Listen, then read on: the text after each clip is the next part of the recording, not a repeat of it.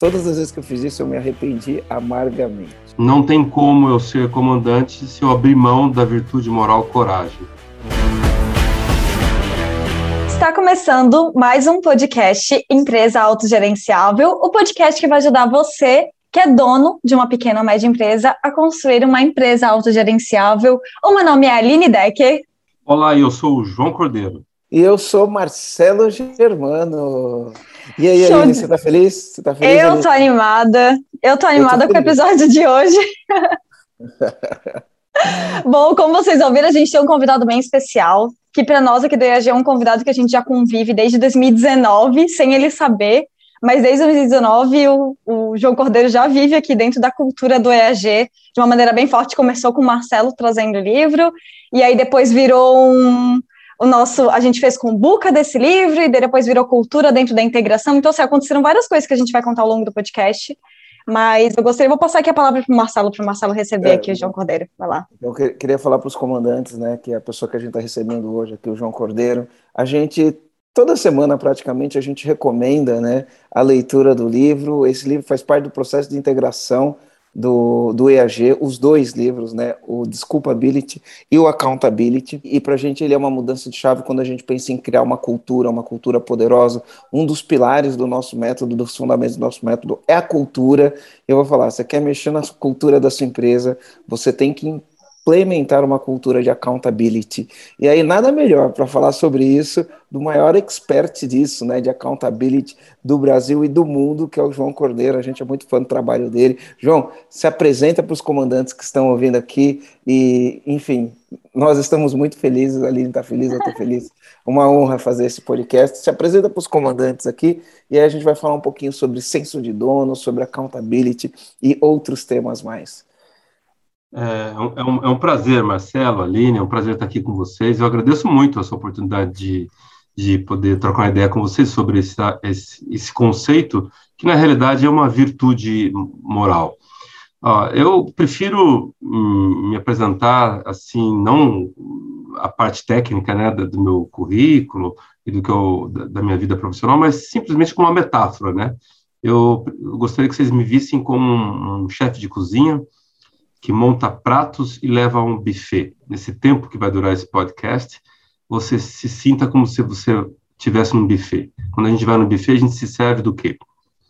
Daquilo do que a gente, que a gente gosta, né? do que a gente está afim, ou, da, ou daquilo que a gente acha que pode comer naquele dia. Né? E é exatamente isso. Sinto a vontade a pegar um conceito ou a não pegar um outro conceito, porque nós estamos falando de uma virtude é, universal e que ela tem uma riqueza muito grande de dimensões. Eu, eu na verdade, não me sinto expert no assunto, eu, eu me sinto como apenas o mensageiro. E a mensagem é muito mais importante que o mensageiro. É assim, mais um mensageiro, tem vários, né? O, o próprio Germano é um mensageiro, a Aline é uma mensageira, cada um no, no seu cenário. Eu tive o privilégio de, de escrever sobre esse tema. É só isso. Não me sinto melhor do que ninguém. Que legal. Obrigado, João. Obrigado. E, e essa mensagem realmente ela é, ela é muito poderosa, né? E para os comandantes que estão assistindo, né? Hoje, João, uh, você você trabalha fazendo consultoria para grandes empresas, mas eu, em algum momento você começou a trabalhar com donos de pequenas e médias empresas, né? No início da sua carreira trabalhando com sócios, às vezes os sócios eram amigos, às vezes os sócios eram casais, família. Imagino que você enfrentou todo tipo de, de situação trabalhando com esses, com esses sócios, né? Sempre, é verdade. Um, gente, a gente, como é que como é que o dentista começa a trabalhar, né? Quem é o primeiro cliente de um dentista? Já se perguntou isso? É um parente, né? É sempre um, um, um primo, irmão, a mãe, dificilmente o cunhado, mas é, é, sempre um parente que empresta a boca para fazer os primeiros trabalhos. É, com consultoria é quase assim. Eu me formei na faculdade e montei minha empresa. Eu não tive nenhuma experiência corporativa, nenhuma experiência em carreira executiva. As pessoas falavam, João, mas ninguém vai te contratar. É, você primeiro precisa fazer um estágio, ser um trainee, treino não existia naquela época. mas é só para né, contextualizar. Você precisa primeiro fazer um estágio e ter sua experiência. Aí, assim, eu pensei um pouquinho, eu quero saber de uma coisa, eu mesmo vou dar minha própria experiência para mim mesmo, porque aprender a fazer proposta, aprender a dar preço, aprender a negociar, isso eu não aprendi em estágio nenhum né, na minha área, a não ser que eu fosse estagiário numa empresa de consultoria. Fora isso, e trabalhasse na área comercial. Fora isso, então eu fui, meti a cara e meus primeiros clientes eram realmente exatamente amigos, parentes, família, irmãos. É, o meu primeiro cliente tudo foi um restaurante com três sócios, que existe até hoje em Campinas, chamado Filé e Companhia. São meus amigos até hoje. Que legal. Aí é a metáfora. É, é, daí a metáfora do, do garçom. Né? É. E, e, e, uma das coisas que a gente vê os donos de empresa é, falando bastante é uma, uma questão muito sensível para os donos de empresas, né? Essas relações entre sócios, né? Uh, eu já vi muitas vezes, eu já tive a oportunidade de intermediar famílias, né? Pai e mãe, é, mãe e filho, mãe e filha, em conversas, né? Hum. Incrível isso, né? Em conversas. E às vezes a situação está super é, desconfortável, as, as coisas não estão indo bem, e quando a gente tem só a oportunidade de colocar um na frente do outro e dar espaço para eles falarem, acontece alguma coisa assim que as pessoas depois olham para mim e falam, Marcelo, obrigado pelo que você fez. E eu fico olhando e falo, mas eu não fiz nada, né? Eu só coloquei as pessoas uma na é. frente da outra, olhando e conversando, né? Olhando e, e conversando. E aí, às vezes tem... Pode, pode falar, pode falar. Desculpa, eu, se eu tenho, te interrompi, não, só ia completar que eh, existe esse mito no mercado que empresa de pai e filho é, não vai muito longe, né? É, são empresas familiares. Ah, ou então eu escuto muito, ah, nós éramos uma empresa familiar, mas agora profissionalizamos, o que, o que eu acho um grande equívoco, né? Porque tudo que a família construiu até aquele momento quer dizer que era o quê? Eram incompetentes, né? Por que esse termo hum, agora nós profissionalizamos? Né? Mas é, a gente entende. O que eu ia dizer é só uma observação. Cerca de 72 a 74% do produto gerado no mundo são produzidos por family business. A gente não tem noção a força do, do que é uma empresa tocada por um pai, uma mãe e um, um filho. Walmart é, é, uma, é uma empresa familiar. Novartis é um dos maiores laboratórios do mundo e é uma empresa familiar. Existem empresas familiares que estão eh, atuando há 750 anos. Você faz ideia do que é isso? 750 anos de pai para filho, de pai para filho, são mais de 20 gerações. É uma pousada no Japão. Então, antes das pessoas é, terem qualquer conceito sobre uma empresa familiar, é, é importante entender a, a, o peso delas no mundo. Toda vez que, que você vê uma Porsche passando, uma Audi passando, qualquer, é uma, uma Ducati passando, uma Lamborghini passando, que são marcas do grupo Volkswagen, que o grupo Volkswagen é uma empresa familiar. O que, que é o conceito de empresa familiar? Pelo Credit Suisse, basta 25% do capital ainda estar tá com a família. Já é o suficiente para ela interferir em crenças, em valores do negócio. Pela Fortune, é 30%. Então aí você faz as contas e vê o que tem de family business no mundo. Desculpa te interromper, era só para. Legal, era, um dado que. Um, as pessoas valorizam que... quanto que é importante pai, mãe e irmão trabalhando juntos. Que legal, né? E, e a gente vê, né? Eu, eu, gosto de falar o seguinte: a, a empresa ela deveria, né, ou deve, né, ou ter a função de servir a família. E muitas vezes, né, quando a gente tem esses sócios aí, acaba acontecendo o contrário, né? E, e uma coisa que eu, eu, vejo que você coloca ali no, no, no, livro, né, que fala que quando você vai discutir as coisas, as questões que estão discutindo é quantas horas um trabalha, é a carga de hora, por que um faz mais, por que um faz menos, né? E no final do, do, disso tudo, né, depois de, desse embrulho todo, você fala, eu percebi que existem dois tipos de sócios, né? Os que produzem resultado e os que não produzem resultado. Né? E eu acho que aí pode estar tá a sintonia de você conseguir fazer com que uma empresa consiga trabalhar em harmonia, né? Porque se todos os sócios estiverem preocupados, não só preocupados do ponto de vista do desejo, mas do ponto de vista de da ação e da execução em produzir resultado, acho que fica mais fácil resolver os problemas, não fica? Fica. Fica muito mais fácil. Fica muito mais fácil. E, e só para também a gente saber uh, o quanto que uh, é importante a empresa familiar e o quanto que o Brasil é protagonista nisso, essa informação poucas pessoas sabem. O primeiro livro no mundo que saiu sobre gestão de empresa familiar é, foi um livro brasileiro, é, lançado pelo Renato Beinhoff em 1995. Se não me engano, o título acho que era Manual de Sobrevivência de Herdeiros. Um livro muito simples, muito interessante, está na, sei lá, enésima edição, está vendo até hoje. Vou, vou, colocar na minha lista aqui esse aí. Pode colocar. É, o Renato Benhoff, ele é ainda vivo, eu falo ainda vivo porque houve um outro consultor que veio quase junto com ele, chamado João Bosco Lodge, também de empresa familiar, já falecido, mas o Renato é vivo e hoje ele atua apenas com clientes no, é, no exterior. Ele pegou esse foco, ele é pouco conhecido pela gestão, pela, pelas pessoas mais jovens, mas os mais antigos sabem que o quanto que ele fez para contribuir para a gestão de empresa familiar no Brasil. Ah, que legal. legal. Que bacana. E, e, e a, só para a gente com, completar esse assunto, os, os, problemas de uma padaria, é pai e filho tocando, e os problemas da Novartis ou da Walmart, em termos de gestão familiar, são exatamente o mesmo. Sim, você pode ter certeza que são os mesmos. Assim, se o filho tira férias ou se não tira férias, se usa a casa da praia ou se não usa. Só que o, o tamanho do cifrão que tem por trás é diferente, né? É se usa o barco ou se não usa o barco, se usa o helicóptero ou não usa. Mas olha que curioso, ô, ô Marcelo, a, os, apesar dos problemas serem os mesmos, se você colocar um dono de padaria, se colocar o, a família Votarantim, eles vão te falar, você vai falar, cara, é o mesmo problema, a forma de resolver é que é diferente.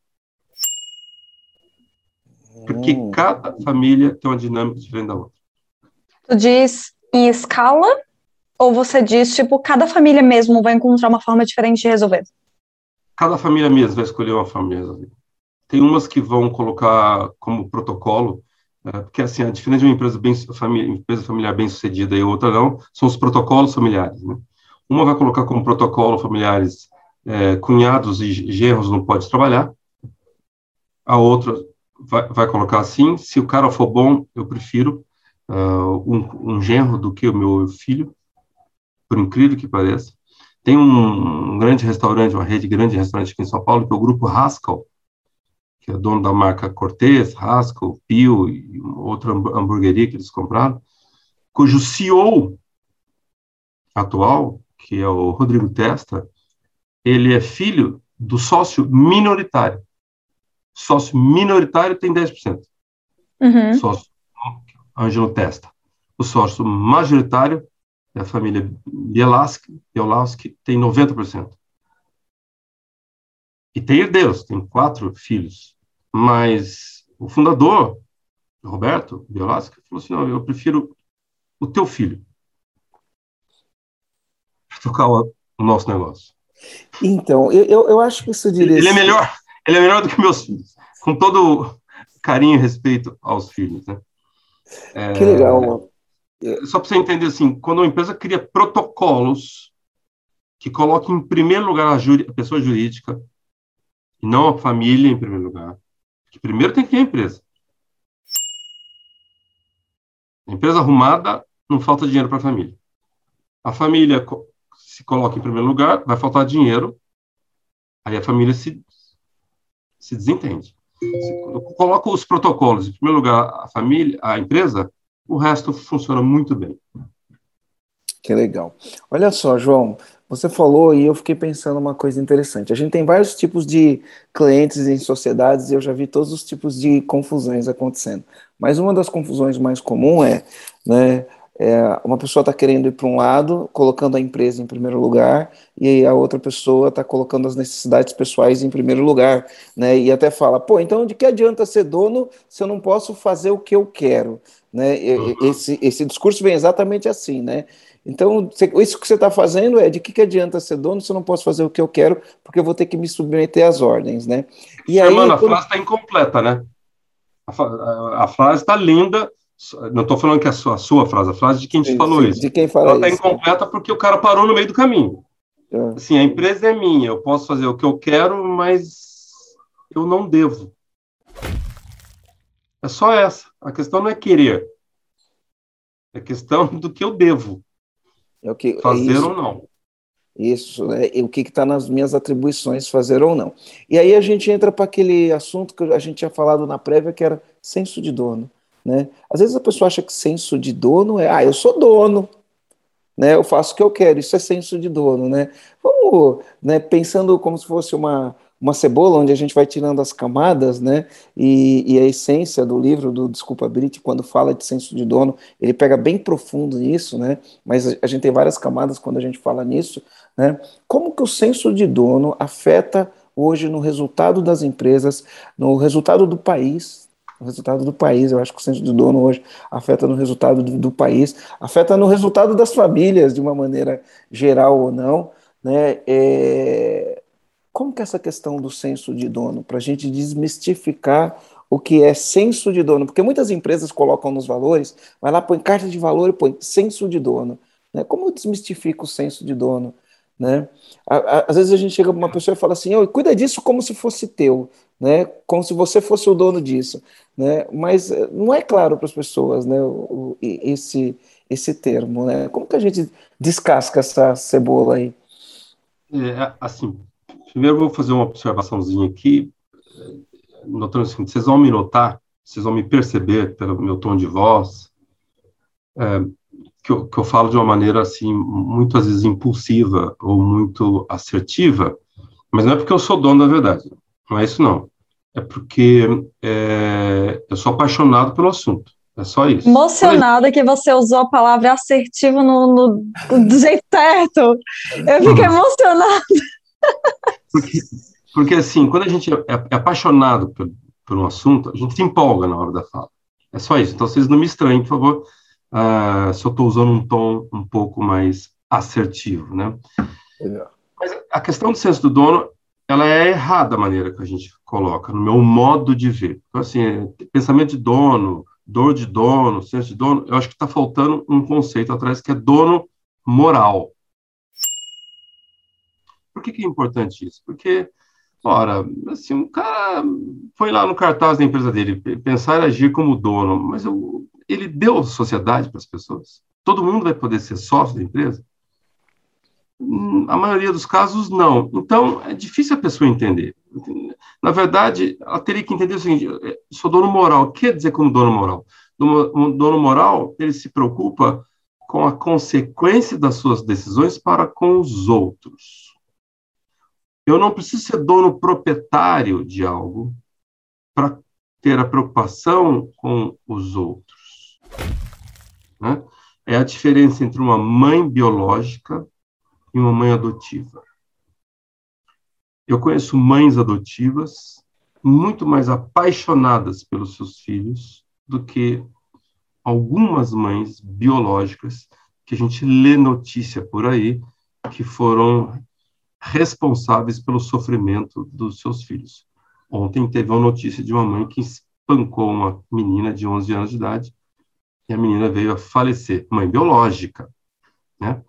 É, como a gente sabe de casos onde a mãe também biológica é conivente quando o companheiro ou o namorado espanca seus filhos, né?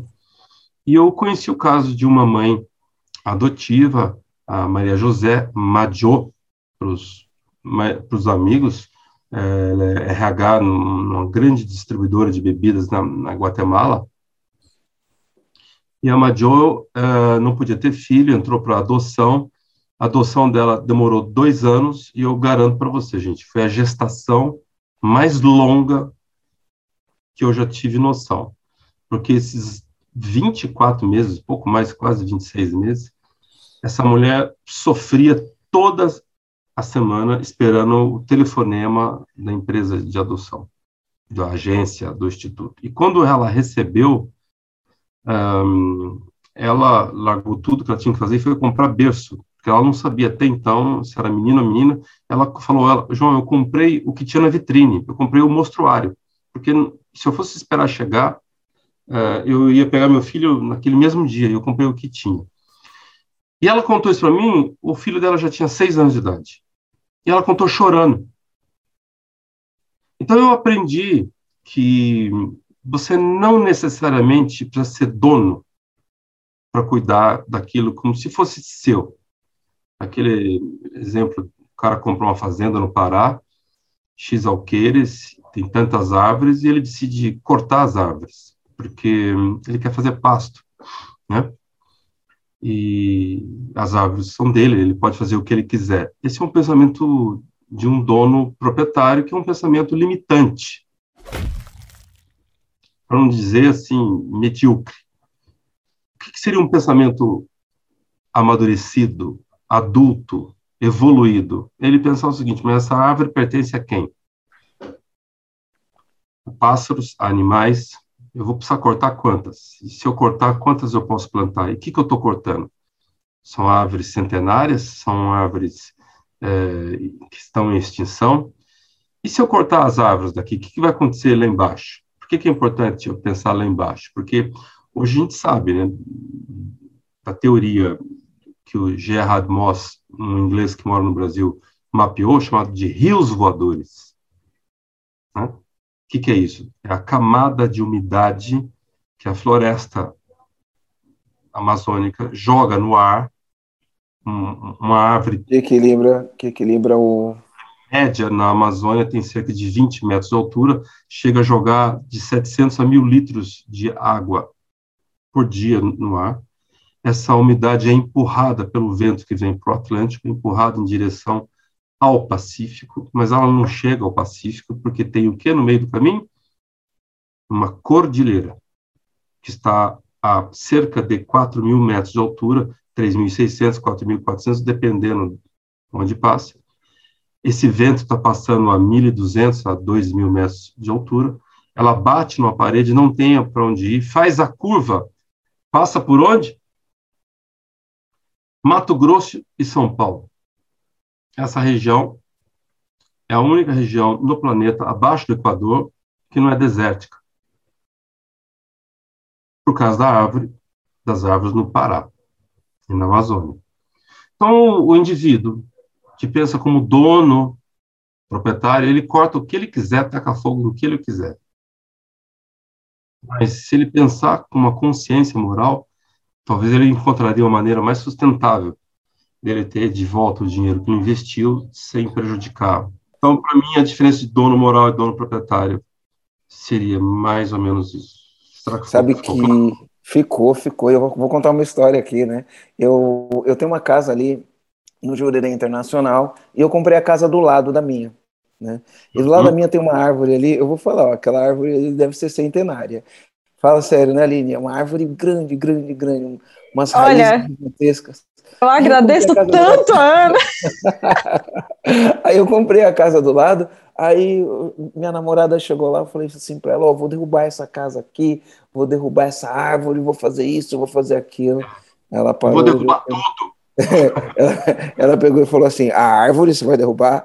Ela falou, falei, vou, porque eu quero fazer isso. E ela falou: meu, você de, derrubar essa árvore, acabou o namoro. Não, não, se derruba uma árvore. Eu não pude fazer isso com o Marcelo. Eu não pude fazer isso com o Marcelo. Ela teve, ela teve um álibi melhor que o meu, ainda bem. Aí, de, depois você começa. Como é que ela chama? Ana, Ana. Ana, Ana tá de parabéns. Parabéns, Ana. Um grande respeito e orgulho, porque um dos, uma das, dos componentes de, da, da accountability é a coragem. Coragem para se colocar coragem para confrontar. E ela teve isso. Isso. E agora a árvore vai fazer parte do projeto e a casa vai ficar linda com aquela árvore. E, enfim, as crianças vão curtir as árvores. Os cachorrinhos vão curtir a árvore, os, vão, vão, vão curtir a árvore, mas enfim, isso me, me, me traz para dentro de, um, de, uma preocupação, né, desse lance do, do, que a gente falou, né, do senso de dono, né, todo mundo é responsável pela, por tudo, né, a gente, quando a gente vê o Brasil do jeito que, que é, às vezes acha que a responsabilidade é só dos outros, né, a gente esquece da nossa responsabilidade, do nosso senso de dono, né, de cada um, de cada brasileiro, para poder fazer acontecer. E quando chega nas empresas, então, isso é, é, às, vezes é catastrófico. Vezes, quando tem accountability é lindo, quando não tem é catastrófico. Pode falar, Aline. É o que eu ia entrar, porque a gente falou da árvore, a gente falou da Amazônia, a gente falou do que está abaixo ali, da, todo esse impacto. E quando a gente olha para uma ótica é, para dentro da empresa mesmo, assim, trazendo tudo isso, porque tem um impacto bem grande. E é por isso que a gente fala hoje, você tem uma empresa de consultoria, e é até engraçado, enquanto você estava falando, eu tô aqui numa sala. Quem está aqui no YouTube vai conseguir ver, eu tô aqui dentro de uma salinha. Aqui do meu lado, mais para cá, tá o Garu, que está gravando aqui esse podcast. Ele algumas vezes ele levantou, veio até aqui no meu campo de visão e olhou para mim e falou assim: quando eu tô olhando pro lado e concordando alguma coisa, era ele falando comigo assim: eu tô chorando. Ele falando assim para mim. Então, realmente, a gente está falando de algo muito, muito impactante mesmo. E eu sei o quanto isso tem um impacto muito forte nas empresas mesmo. Que um reflexo disso é ele vir aqui do meu lado agora e falar que ele estava emocionado com isso que a gente está fazendo. E como uhum. que isso reflete? Quando a gente traz essa accountability, esse senso de dono moral para dentro das empresas, como que você compararia dentro de uma empresa? Eu acredito que o dono mesmo seria essa pessoa que é o proprietário, né, que você já falou. E como seria uma pessoa que tem um senso de dono moral dentro de uma empresa? Como que ela se comporta? Como que é isso? Como que isso se aplica? Uh, Aline, aí a gente precisa, assim, não é que eu quero alongar a resposta, por favor, não é isso não. É, mas a gente tem que dar uma voltada, assim, rápida em conceito de virtudes morais. Boa, e, pode. E, e Aristóteles, que foi ele que foi o primeiro Opa. a falar sobre virtudes morais, né? Fica à vontade. É, eu vou chamar aqui uma, uma lista né, de virtudes morais, só para a gente ter certeza que todos estão acompanhando. Nós estamos falando daquelas básicas relacionadas ao ser humano conviver bem na sociedade, na família e no trabalho. Elas estão, assim, em ordem de uh, alfabética, não estão em ordem de importância. É colaboração, compaixão, complacência, coragem, diversidade. Parentes, Aristóteles não falava de diversidade na época, não, não, esse conceito não estava claro, mas isso foi acrescentado recentemente. Equilíbrio, esperança, franqueza, generosidade, gentileza, gratidão, honestidade, honra, humor, integridade, interesse genuíno, lealdade, paciência, persistência, prudência e respeito. Veja só, ele dizia que as virtudes morais, ah, o ser humano não nascia com elas. Aliás, ele foi quase preso quando ele falou isso, né? As famílias ricas chamaram ele e falaram assim: Você está falando o quê? Você está falando que meu filho é ladrão? Ele falou: Não, é, seu filho não é e não, talvez não seja ladrão, porque vocês ensinaram a ele o valor honestidade. Ele, ele acreditava assim, então essa frase, o ser humano não nasce virtuoso, é dele. Ele achava que a, as virtudes deviam ser apresentadas à criança e se a criança quisesse, ela captava para ela, incorporava, se ela não quisesse, não, não, não, não, captava. Eu vou chegar na história lá de pensamento dono moral na empresa. Mas, ao mesmo tempo, ele dizia o seguinte, que todas essas virtudes deviam ser praticadas com bom senso, com equilíbrio, né? Porque se você praticar em extremos, seja lá para um lado para o outro, você vai correr o risco de é, sair de um padrão de convívio. Por exemplo, vamos pegar coragem. Um indivíduo num extremo, com ausência de coragem, ele se torna covarde diante dos desafios da vida. Quais desafios da vida? Perdeu o emprego, a empresa faliu, perdeu um parente. Desafios da vida né? ele precisa ter um, um estofo, uma coragem, né? Por isso que é vir, vir, virtudes vem de virtus, que é coragem para fazer o bem aos outros. Mas se para um outro extremo, Aline, ele for muito, muito, muito corajoso, qual o problema? O problema é que ele se torna imprudente. Ele vai fazer selfie na beira de penhasco, ele vai fazer selfie do lado de um urso, de uma cascavel, e aí tem esses casos que a gente já viu aí, são quase 300 no mundo, pessoas que morreram para postar alguma coisa, né? Vamos pegar um outro valor, humor, outra virtude, humor. O que, acontece se o indivíduo for num extremo totalmente sem humor? Sem humor? Sem graça, né? O cara azedo o ano inteiro, fica difícil conviver com uma pessoa dessa. E se ele for extremamente bem-humorado, Marcelo, qual o problema? O problema é que ele vira inconveniente. Ele vai abusar do sarcasmo, ele vai abusar do cinismo, ele vai ultrapassar a barreira, sabe? Do, do, do limite, do respeito. Vai fazer piada com mulher, vai fazer piada com negro, vai fazer piada com anão, ele vai achar graça em tudo. Ele vai fazer piada com a pandemia, com os de máscara, com o sofrimento alheio, tem até algumas autoridades que andaram fazendo isso. Né? Uh, então, uh, o Aristóteles achava que as virtudes deviam ser praticadas com equilíbrio. E a mesma coisa vale para a dor moral. Também você tem que ter equilíbrio e bom senso com, com a virtude accountability. Se você, na sua família, for extremamente accountable o tempo todo, pode ser que seus parentes abusem de você. Deixem coisas para você fazer, deixem coisas para você pagar, somente achando que você está sendo bem sucedido. E se você, numa empresa, for extremamente accountable o tempo todo e o restante não for, pode ser que as pessoas também abusem de você.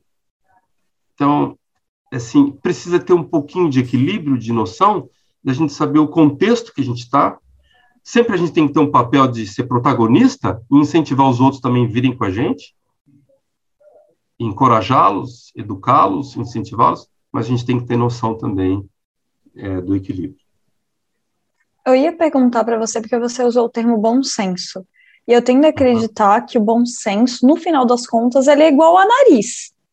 Cada um vai ter a sua, o seu nariz, digamos assim, com bom senso. Uhum. Existe uma régua existe algo mais tangível para palpar mesmo essa questão do que, que é o bom senso, como que uma pessoa eh, tem uma régua do que, que é o bom senso, enfim, é possível transcrever isso de alguma maneira? Eu, eu ah, talvez assim, é, então vamos evitar, em vez de bom senso, vamos usar equilíbrio, ponderação, porque aí fica melhor assim a gente pesar aonde a gente vai, né? Tá, é, legal. Quer que eu comente isso? Ou Pode. Paro? Pode? Ah, teve um camarada que um dia me contou uma história de pinta de rosa. Pintar de rosa, né? E ele usava isso como uma metáfora, dizendo assim, ó, oh, João, eu sou funcionário aqui na minha empresa, o patrão chega e fala para eu pintar aquela parede rosa. Eu acho que vai ficar horrível. Eu acho que uh, verde ficaria muito melhor. Eu devo obedecer ou devo é, devo obedecer sabendo que vai ficar ruim péssimo ou eu devo é, contradizer? E aí entra a história da ponderação e o equilíbrio. Eu falei, entre um e o outro, o que, que tem no meio do caminho? Ah, no meio do caminho tem eu dizer para ele o que eu acho. Eu falei, não, eu acho que isso não é no meio do caminho, não. Isso é você querer é, dar a sua opinião para ele. Pensa bem, o que, que tem exatamente no meio do caminho? Ele pensou, pensou, veio com mais duas alternativas. Eu falei, não, também não tá bom, não. Ah, trabalha melhor. Até que ele veio assim: e se eu pintar uma faixa de rosa e a outra de verde e deixar ele escolher? Eu falei, boa, é isso. Porque ponderação, Aline, é você assim tentar equilibrar na medida do possível, mesmo que o outro não, talvez não, não concorde muito com, a, com aquela cor que você escolheu, mas se oferecer a ele esses dois caminhos. Vamos traduzir, sair da metáfora e para o mundo da prática. O meu primeiro cliente foi uh, esse restaurante lá em Campinas, mas depois de um tempo a gente foi pegando outros clientes e eu tive a felicidade de, em São Paulo, ser contratado por um grupo de bar. O grupo de bar hoje chama CATC, as marcas são muito conhecidas, é o Original, Pirajá, Lanchonete da Cidade, Pizzaria Brás, é um grupo, hoje deve estar com cerca de, sei lá, 1.500 funcionários, cresceu muito. E no Pirajá, quando a gente começou o trabalho lá atrás, a gente treinou a equipe, né? Treinou os garçons, a gente treinou a como vender chopp. E olha que interessante, a gente entendeu que o chopp tinha que ter o colarinho, hoje chama creme, uh, e que o chopp com colarinho ele fica mais fresco, porque o colarinho conserva a temperatura. Mas naquela época, eu estou falando em 1995, as pessoas não, não sabiam disso e queriam sem colarinho porque elas estariam comprando, tecnicamente, mais chopp. Eu então, pedi muito chopp sem colarinho. Vai, vai de novo, pinta de rosa ou pinta de... E aí os garçons falavam, mas João, você não está entendendo, os clientes não vão comprar chopp com colarinho. Eu falei, então ofereça os dois. Você fala o seguinte, eu vou te trazer um copo do jeito que você pediu, sem colarinho, e vou te trazer um segundo copo, por conta da casa, com o colarinho. Você toma e vê a diferença. Sabe o que aconteceu, Marcelo? As pessoas começaram a pedir chopp com colarinho. A venda de chopp cresceu 20, 30, 40. Quando chegou em 60%, a Ambev ligou lá e falou: o que está acontecendo aí? Que vocês estão vendendo mais chopp sem aumentar o, os pontos de venda? Ela falou: a gente deu aqui um treinamento, um processo. Ah, é? Quem fez? Ah, o João. Então eu fui chamado numa reunião nunca me esqueço, dia 27 de dezembro. Quem é que marca uma reunião no dia 27 de dezembro? Não bebe, marca, tá? O dono da cervejaria que lá mais cerveja no, no, Natal, no Réveillon. No Réveillon. E eu cheguei, era um diretor português chamado Miguel Patrício, hoje ele está como VP lá em Nova York, no grupo. E ele falou: como é que você fez esse trabalho? Ah, a gente treinou os garçons, treinamos isso, né? a tulipa, né? o copo tem que estar bem lavado, o chopp, o barril não pode ficar no sol, o garçom não pode, desculpa, dar uma bica no barril e vir rolando, que nem era uma prática na época, em vários bares, né? Não lá, mas enfim, uh, o chopp tem que ser cuidado com carinho, porque a diferença do chopp e uma cerveja, né? Você sabe, além da garrafa é o gás de pasteurização, né? porque a cerveja é pasteurizada, por isso que ela dura meses e o chopp dura semanas, né? Aí ele falou, ah, legal, ótimo, você tem equipe? Eu, uhum, não tinha, né? Certo? Ele falou, ele pegou um mapa, abriu aqui, eu tenho aqui alguns pontos no Brasil, você pode nos ajudar? Eu falei, claro. Quantos são? Ele falou 5.500. E eu fiquei, uhum. Tem como você me trazer um projeto? Eu falei, claro. Daqui a 15 dias. Ele falou, 15 não, 10. Eu estou indo viajar. Eu falei, lógico. E eu praticamente não dormi, né, nesses 10 dias. Tentando saber como é que eu ia atender 5.500 pontos no país. Mas eu tinha uma sócia, tem até hoje, que é a Débora, de minha esposa, que é uma gênia em projetos. Ela falou: Nós vamos fazer isso, João. Vamos fazer assim, assim, assim. E eu levei lá e a gente fechou um contrato. E eu, por 17 anos, tive Ambev como meu cliente. E com eles eu fui para a América Latina inteira. Não só com chopp, mas com outras frentes. Isso porque por causa dessa ponderação ali. Não empurra o chopp, com colarinho. Oferece, mas oferece outro também. Deixa o cliente escolher. Deixa ele decidir. Legal. Oh, incrível. Incrível, Top. incrível, incrível, incrível. Eu vou, vou mudar um pouquinho o rumo aqui. Pode, Aline, mudar um pouquinho? É, nas empresas, nas empresas a gente tem os homers, né? Quem são os homers? Os Homer Simpsons nas empresas. Homer Simpsons. Um pouco essa, é, explica essa, essa metáfora aqui para quem está ouvindo a gente. O que, que o Homer Simpson eu tenho um aqui, faz? Eu tenho aqui um pertinho de mim. Para quem está é, vendo no YouTube, tem o Homer na mão do João. Para quem estiver ouvindo no, uh, Spotify ou nas mídias, só, só no áudio, imagina que tem um Homer Simpson na mão do jogo nesse exato momento. Homer Simpson, ele foi escrito por um escritor, né, chamado Matt, com dois T's, Groening. É a série mais longeva da televisão. Ela deve ter hoje mais de 40 anos. E ele foi escrito com uma intenção de criticar. É uma crítica, Homer Simpson, não é um desenho animado. Criticar, ridicularizar, ironizar aquele americano médio, que também tem brasileiro, né? aquele americano que se acha só porque ele tem uma casa, ele tem uma arma na casa dele, ele é casado e tem filho. Ele acha que ele chegou nisso, então ele tem o direito de fazer o que ele quer. Vocês nunca vão ver um episódio do Homer Simpson fazendo trabalho doméstico, lavando prato, arrumando a cama ou limpando o banheiro.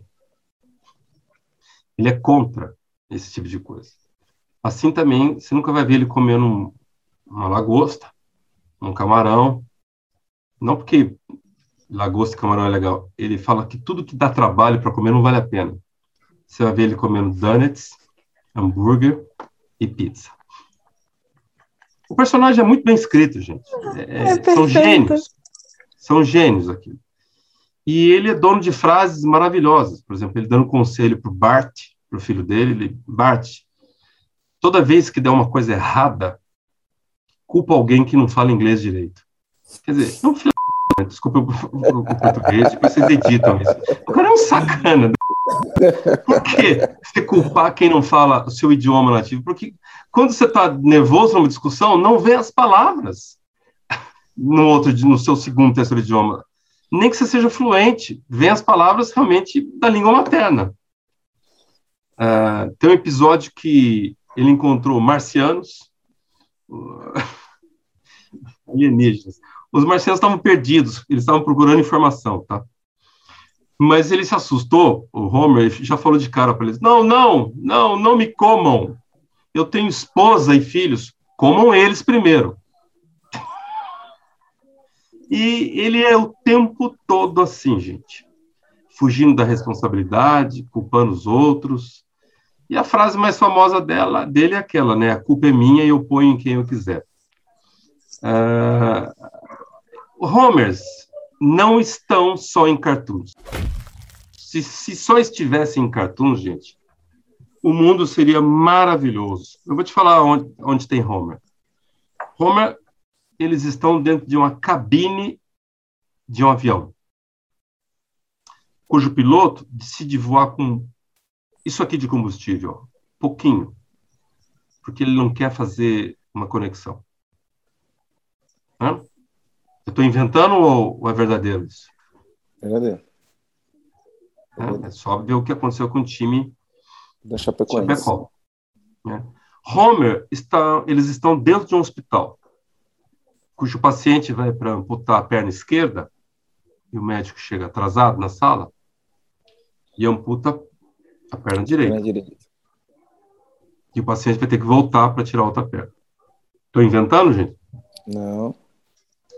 Homer também está dentro de uma companhia aérea grande que recebe uma menor de idade de 11 de, anos de idade para fazer um voo. Vitória da Conquista a Curitiba e a menina aparece oito horas depois em Recife. É só você dar um Google. Homers estão no governo. Não vou nem dar exemplo, senão a discussão fica partidária, não é que ela fica politizada. Politizada é tudo que a gente fala, né? Ela fica partidária. Então, nós, nós não vamos fazer isso, mas cada um imagine aí o, como é, quiser, preencha essa lacuna.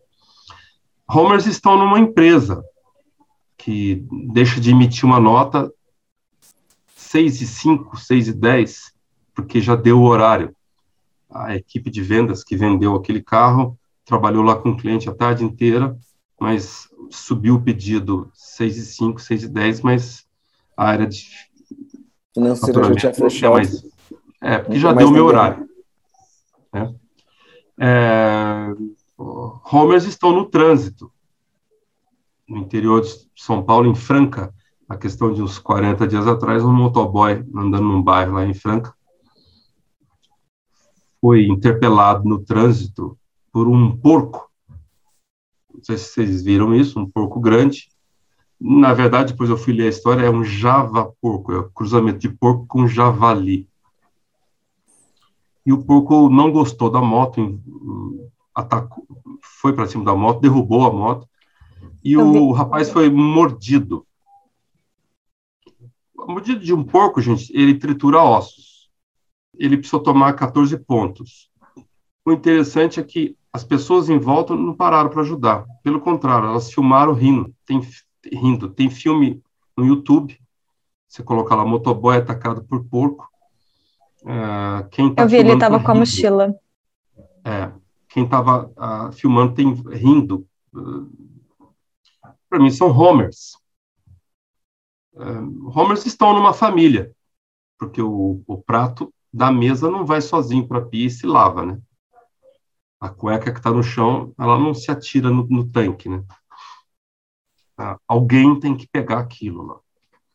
É, os homers estão em vários lugares. A única coisa, então alguém pode pensar, então não tem solução, né? Não, não é que tem empresas que conseguiram varrer esses caras para fora da empresa.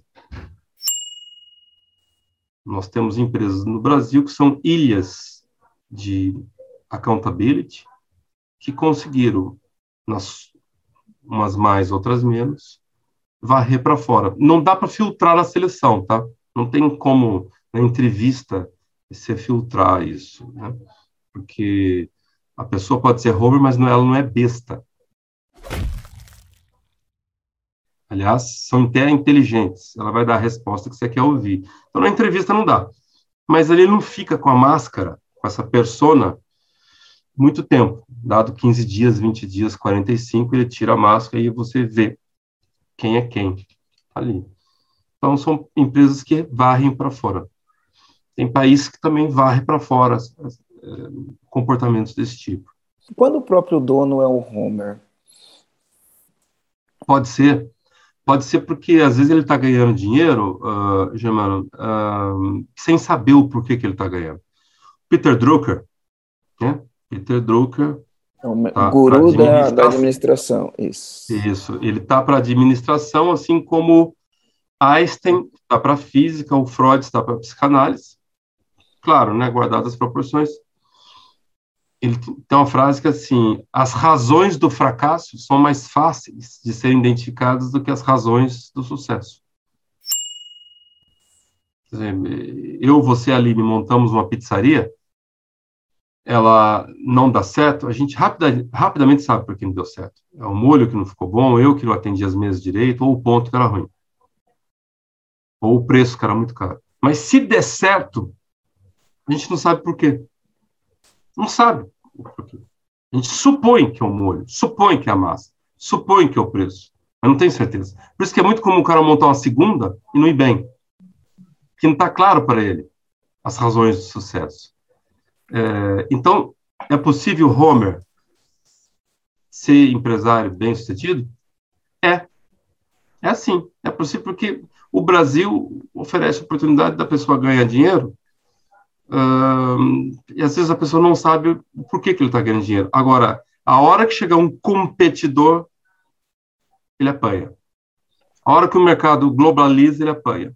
A hora que virar tecnologia na ponta, na mão dos clientes, ele já perde. E aí ele vai responsabilizar a pandemia, ele vai responsabilizar o governo e outras coisas mas ele não vai olhar para dentro de si.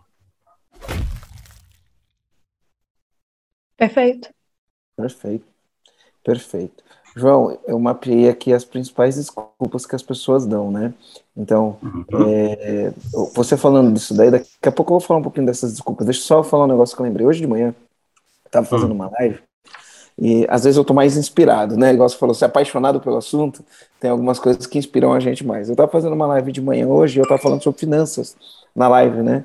Então eu tava falando sobre finanças da empresa e esse tipo de coisa. Aí, olha, olha, olha, olha o que a dona da empresa pergunta para mim, né?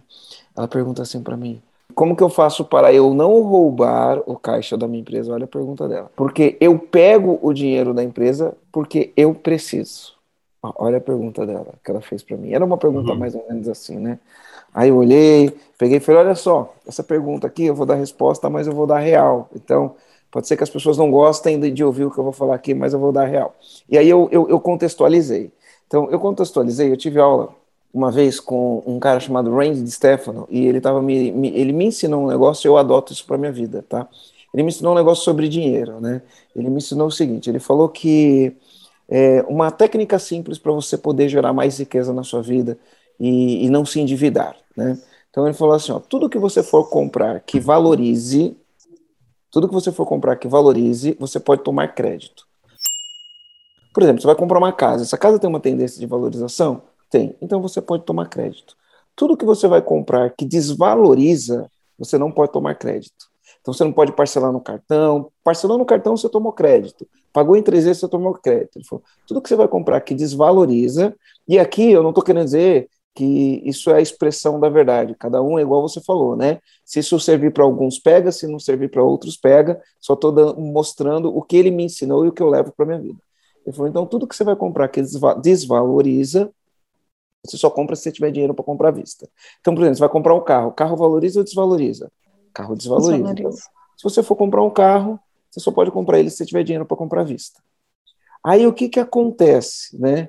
A pessoa fala, ah, mas se for desse jeito eu nunca vou ter um carro. Ah, mas se isso não sei o quê, mas se isso não sei o quê. E as pessoas começam a falar, porque eu mereço, porque eu trabalhei tanto, porque eu fiz não sei o quê, e não fez o quê. Ele falou, o raciocínio é muito simples, ó. Se você tiver esse raciocínio na sua cabeça, é, vai sempre funcionar. O raciocínio é: eu não tenho dinheiro para comprar vista, então eu não fiz por merecer. Eu não fiz o que era preciso, eu não juntei o dinheiro que era preciso, eu não trabalhei o que era preciso. Então, por não ter feito o que é preciso para poder ter dinheiro para comprar vista, eu não posso comprar esse carro a prazo, né? Ah, mas eu preciso do carro. Você não fez por merecer. Independente de estar certo ou errado, né? Eu usei isso como contexto. Falei, olha só, você montou uma empresa faz três meses. Você precisa, você precisa Aí eu preciso, porque eu tenho que pagar o negócio. Aí você vai lá e você, do jeito que você disse, falou: eu roubo o dinheiro para minha empresa. E a sua desculpa é: eu preciso. Eu falei: se você realmente precisa, preserva a sua empresa, né? vai fazer Uber à noite, arruma um segundo trabalho para fazer à noite, um trabalho para fazer de final de semana para resolver os seus problemas. Né? E não, não, não traz esse problema para dentro da empresa. Né? Faça por merecer as coisas na sua empresa. E aí eu peguei e falei assim: as pessoas ficam achando que o mundo está devendo as coisas para elas, achando que elas merecem um monte de coisa e não faz o trabalho que tem que ser feito. Então, não implanta uma cultura na empresa, não contrata as pessoas da maneira correta, não paga um bom salário, né? E aí fica depois querendo ter as coisas, achando que, ah, mas é porque no meu segmento. Eu falo, cara, faz o que tem que ser feito, faz o que precisa ser feito, né? Então, trazendo um paralelo para isso que você disse, né? As pessoas entram nesse vitimismo, né? Entram nesse vitimismo aí e arruma sempre uma justificativa para qualquer coisa que aconteça, né? Desde, a, desde o do fato de a empresa estar tá andando de lado, desde o fato da empresa estar tá quebrada ou qualquer outro assunto, ela, elas usam esse tipo de justificativa. Mas, Marcelo, falando isso que tu está falando, acho que era até uma pergunta que eu ia fazer pro, pro João, que, por exemplo, eu, aí o que, que eu enxergo? Eu falo o que eu enxergo e a gente pode debater sobre isso. Eu, na minha perspectiva, é, eu vou usar o termo tolero, mas eu não sei se é a palavra tolero mesmo. É, mas eu tolero quando uma pessoa ainda não tem consciência disso. Se ela ainda não tem consciência disso, eu vou lá, eu educo ela, eu explico para ela por que, que aquilo faz sentido, por que, que não faz, aí é uma escolha dela, ela executar aquilo ou não. E aí, a partir do momento que ela tem consciência, aí é literalmente a responsabilidade é 100% dela. Mesmo assim, as pessoas, claro, não assumem 100% a responsabilidade para si. Mas, assim, eu parto do pressuposto de que enquanto a pessoa não tem consciência disso, ok, é aceitável a partir do momento que você tem, agora você vai ter que lidar com isso. Isso faz sentido também quando a gente fala do accountability. Quando, por exemplo, entra uma pessoa na empresa e ela tá agindo como Homer. Eu descobri, ela foi desvendada nos 45 dias aí, que nem você trouxe o exemplo. Desvendei encontrei um Homer, que eu contratei um Homer aqui na minha empresa. E aí eu vou trabalhar com ela, vou trabalhar, vou trazer consciência para ela. Tô dando uma situação aqui sem trazer algo mais prático, mas só um pouco no campo das ideias, eu tô levando consciência para ela. É possível transformar alguém, tirar alguém da situação Homer a partir do momento que ela tem consciência e transformar ela numa pessoa accountable? Ou realmente uma pessoa Homer é assim, ela dificilmente vai botar em prática, mesmo que ela tenha consciência. Como que isso funciona? Então, uh, Aline, o... acho que a gente tem que partir do princípio que todo mundo tem o direito de tá. ser, de, ter o privilégio da dúvida e de ter o privilégio de ser tocado por uma virtude, por um conceito, seja lá o que for. No entanto, é importante a gente entender que nós não somos poderosos, que esta é uma motivação que metaforicamente é representada por uma porta que só tem maçaneta para o lado de dentro. Só quem pode abrir é o indivíduo. Crianças, 5 anos, 7 anos, 10 anos, essa porta está escancarada. É a porta das virtudes morais. Os pais entram e colocam suas crenças. A adolescente, ela já está encostadinha. A adolescente já tem opinião própria. Começou a trabalhar, saiu de casa, sabe aquela chave tetras? Já tem uma passada. Mas mesmo assim, alguém tem que chegar lá e bater na porta. Se a pessoa quiser, ela abre. Quanto mais bem sucedida essa pessoa for na vida, receber promoções, comprar um imóvel, mais chave tetras vão surgindo. Mas mesmo assim, nós temos que chegar lá, bater na porta. Se a pessoa quiser, ela abre. Portanto, pessoa está lá com 40, 45 dias, 50. A gente percebeu um comportamento assim. Vale a pena dar um feedback. Agora, quantos feedbacks você vai dar? Um, dois, três ou dez? Aí é com você. Na minha conta, eu não passo do terceiro. Eu fui perdendo a paciência, viu, gente? Com, com o tempo, porque eu percebi que algumas pessoas não só não mudam, como é, finge que querem mudar se elas fossem sinceras e falassem, olha, eu não mudo, estaria ótimo, estaria resolvido. Mas algumas são, elas fingem, ah, sim, ok, entendi e tal, mas na prática não muda. E aí, eu preciso contar para vocês que teve um evento onde eu tive o privilégio de assistir uh, o Jack Welch. Jack Welch foi CEO da GE por 21 anos. Depois que ele saiu da GE, ela, a GE andou de lado e uh, deixou de estar listada entre as 500 maiores empresas na Fortune. Foi um, uma coisa muito ruim. Mas o período de 21 anos da GE foi glorioso. E nesse evento que eu estava, um dos participantes perguntou assim, senhor Jack, qual foi o maior erro que o senhor cometeu ou que o senhor se arrepende? Ele pensou, pensou, ele respondeu assim, eu me arrependo de ter gastado tempo tentando mudar pessoas que não iriam mudar nunca. Então, hoje eu tenho uma noção, ele fala muito clara de que eu falo uma vez ou falo duas. O limite dele era duas vezes, tá? É, o meu, eu tenho uma colher de chá ainda. Exato. Eu, me, eu não consigo só dar duas. Eu é, me força ao número 3. Mas eu daria um prazo.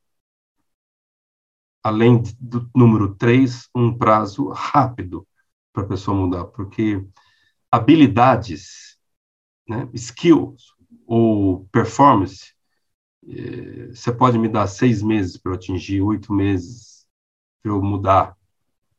O que for habilidades e skills comportamentos já são coisas de duas semanas de prazo. E atitudes é horas, dias. aí é uma questão de cada um, ver o, prazo que tem, o que vai dar. E tem mais, eu prefiro ficar sozinho do que com uma, estar com uma pessoa, porque, olha, ainda não chegou a outra, eu, sabe aquela história de vou procurar fulano para alguém para entrar no lugar de fulano, sabe? E aí Pô, vou dar um tempo arrasta. que agora não é hora, daqui a pouco eu faço. Vou falar, todas Exato. as vezes que eu fiz isso, eu me arrependi amargamente. Todas as vezes Exato. que eu não fiz na hora que eu já tive é no melhor... meu coração que não ia dar certo, eu falei, pera, tá ruim assim, mas vamos continuar assim, depois a gente mexe. Todas as vezes que eu fiz isso, eu me arrependi amargamente. Todas, sem. A gente só posterga o problema. É, só então. Respondendo, a gente pode mudar as pessoas? Ali, na verdade, não somos nós, tá? São elas, né? Ah, eu descobri assim que não é que as pessoas não gostam de mudança, elas não gostam de serem mudadas. Diferente. E elas quando vem de fora, é isso? Quando vem de fora e não fez conexão com ela. Tá. Então hoje talvez você use máscara porque fez sentido para você. Talvez há três anos atrás você não usaria máscara espontaneamente. Coreanos já usavam, chineses já usavam, por motivos diferentes, né? Chineses por poluição, indianos por poluição, coreanos e japoneses por respeito. O cara ficava resfriado, o que deu um espirro, máscara, em respeito ao outro. Olha como é diferente, né? A, a, o, o, o, conceito. Mas, uh, então, assim, a gente não muda as pessoas. Somos nós mesmos que nos mudamos. Então, se você me deu um argumento suficiente para eu mudar, eu mudo. Mas talvez a minha porta não estava aberta. Se a porta estiver aberta e um bom argumento, você muda. O argumento de vou te mandar embora não é um bom argumento. Então é possível. Perfeitamente possível. E isso, não reti... isso, pelo contrário, fortalece o nosso papel de educador. Mas ed educadores com limite, né, com tolerância. Que legal. Gostei de você ter usado essa palavra educador. Eu estou sempre repetindo, né? Eu sou às vezes um papagaio, tá? Eu repito uhum. bastante. Eu falo assim, eu aprendi com o João Cordeiro que para eu aí eu, eu tenho uma pergunta antes disso, né? São duas perguntas no, nesse contexto, né? Então, a primeira pergunta vai ser o que é alguém accountable, né? O que é uma pessoa accountable? Né? E o que é desculpability, né? Porque, enfim, né, só para a gente poder desmistificar isso daí. E aí eu sempre repito assim, eu falo, eu aprendi com o João Cordeiro que para você formar um bom profissional, um profissional accountable, né? Isso tem três, três atores, né? Três fatores que façam com que você forme. Então, o primeiro é a família, né? Depois é a escola e depois é a empresa. Eu coloco mais dois nesse contexto, que eu falo que é a igreja, porque, enfim, no Brasil as pessoas são religiosas, né? E eu coloco um outro fator que é o governo. O governo tem um papel na educação das pessoas, né? Mas dentro desses três, família, escola e empresas, e aí você fala, os três são responsáveis por criar as pessoas, os cidadãos os cidadãos ou as pessoas que são accountable ou, e, e tudo isso. E, eu, e, aí você fala assim, se um deles falharem, né, vai sobrar para os outros. E aí eu sempre repito, aí eu acrescento né, o que a minha experiência me diz, né? Aí eu falo, na minha experiência eu percebo, não, não é uma generalização, vamos lá, mas eu percebo que em muitos casos, não é uma generalização, mas que em muitos casos a família falha, a escola falha. Aí eu sempre falo, se a família falha, a escola falha, o dono da empresa não pode falar, ah, mas sobrou para você que é dono da empresa. Né? E você não pode ser mais um a falhar, porque na ponta tem a gente que é dono e a gente não pode falhar, né? E um dono de empresa que sabe que ele não pode falhar, então, primeira pergunta, né? O que, que é uma pessoa accountable, né? E sabendo que isso depende de educação e o dono da empresa sabendo que ele não pode falhar, né? Que, que ele pode começar a fazer alguma coisa assim prática para melhorar esse requisito e para ajudar a desenvolver pessoas e principalmente trazer os resultados que as empresas precisam. Bom, uh, eu vou. Aline, anota bem aí, não, não deixa eu esquecer a pergunta, tá? Eu só quero fazer dois comentários antes que eu achei interessante. Quando você falou de, ah, eu, eu, eu sou um papagaio, eu, eu copio, né, e fala, ah, eu aprendi com o João Cordeiro, eu aprendi com fulano, primeiro lugar, isso é um valor, né? É, é muito, é muito importante. Eu, eu tive um cliente de, do, no mercado de automóveis que ele contou que ele foi visitar uma grande fábrica no Japão. Ele foi com um grupo de concessionários, foram lá para o Japão. E ele notou que nas mesas de todo mundo tinha um, um, um, um totemzinho com três frases, três, sabe, escrito em kanji, né, em, em japonês. E ele pediu para o tradutor traduzir para ele esses três pensamentos. E sabe qual era? Olha que interessante. Primeiro, copiar para aprender. Segundo, aprender para competir. Terceiro, competir para vencer. A fábrica era a Toyota. Então, em primeiro lugar, não tem problema nenhum a gente copiar os outros. Eu adoraria copiar a Quinta Sinfonia de Beethoven no piano. Adoraria. Mas nem isso eu sou, eu sou capaz. Ou copiar um prato de comida, ou copiar uma manobra é, do, do, do, do, do Ítalo ou do Medina no surf. Morro de inveja daqueles caras entrar em tubo, sabe? Sabe quando o tubo eu fecha também, assim? Eu também. Você fala assim, o que você mais inveja nessa vida? Aquilo. Para mim, aquilo deve ser uma sensação maravilhosa. Mas eu não tenho a menor competência para fazer aquilo ali.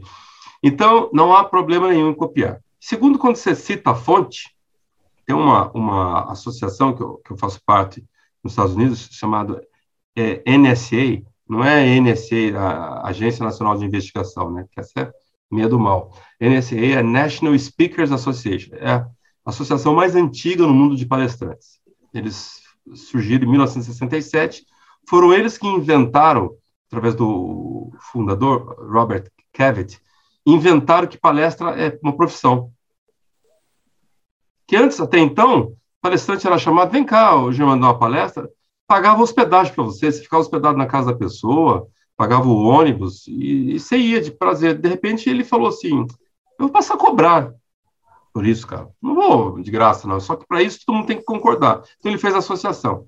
E eles têm uma série de critérios maravilhosos, é, e um deles que eles, uh, que eles repetem sempre é uh, who never quoted never will be quoted.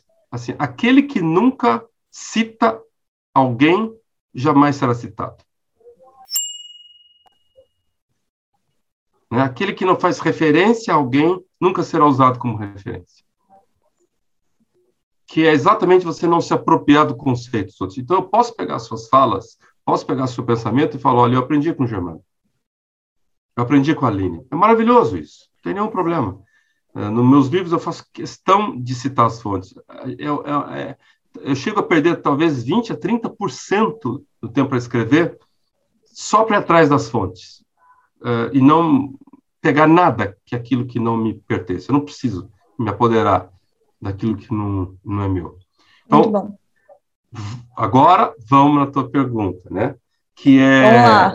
Como vive uma pessoa que account. É, desculpa, primeiro, que que desculpa, é que a gente não falou. O conceito do é. accountability, né?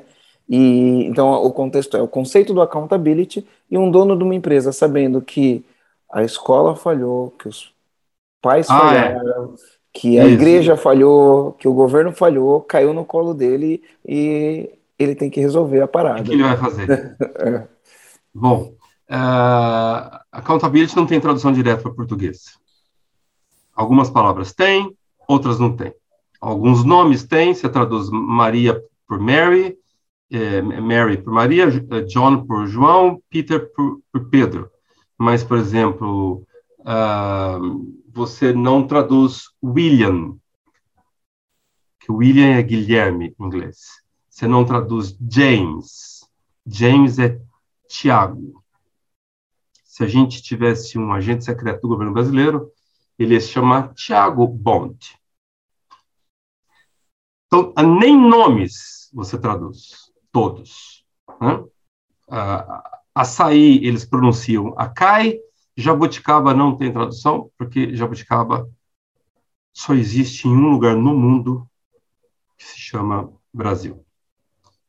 E saudade Muito menos conceitos. Saudades, né? Saudades. Não Fora saudade. É, saudade Isso, não é se traduz em inglês. É. Exatamente, bem lembrado. Então, fora conceitos de marketing, né? De, de, conceitos corporativos, como marketing, feedback, EBITDA, coaching, você adota, coloca no vocabulário. Teve gente que me perguntou assim, a gente não está estragando o vocabulário português? Eu fui perguntar para um cara mestrado em linguística, doutorado em linguística, o Vitor. Vitor, nós estamos acabando com o vocabulário português? Ele falou, não, pelo contrário, nós estamos expandindo o vocabulário português. Assim também como na linguagem popular a gente adotou, a gente não traduz milkshake, hambúrguer, delivery, drive-thru, lockdown, mais ultimamente, a gente incorpora. Né? Ok, accountability, então, por essência, quer dizer, maneira com que eu vejo, tá? Pensar, agir como dono moral e entregar resultados excepcionais. Pensar e agir como dono moral, entregar resultados excepcionais. Cabe na família, cabe na sociedade, cabe na empresa, cabe em vários lugares. Serve para o dono, serve para o funcionário, serve para todos os stakeholders envolvidos Sim. no processo. Cada um no seu contexto. As janelas de entrar virtudes morais nas nossas vidas. Eu, hoje, se eu fosse escrever o livro de novo, eu colocaria que são cinco. A família com os pais, a escola com os professores, as instituições, aí eu entraria com igreja, instituições militares, acredite se quiser, já te falo disso, esportes de artes marciais, tudo instituições. Quarto, as circunstâncias da vida. Quinto, o mundo corporativo. Vamos lá. Vamos lá.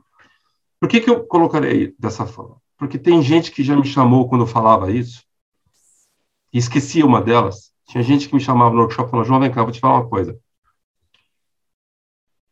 Eu não tenho a menor referência de virtudes morais na minha casa. Minha mãe era desequilibrada.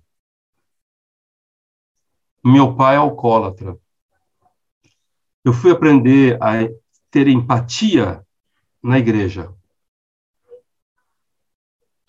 Então, por mais que eu seja agnóstico, eu fui obrigado a entender que algumas igrejas, algumas instituições têm um papel de desenvolver virtudes morais nas pessoas que estão com a porta aberta.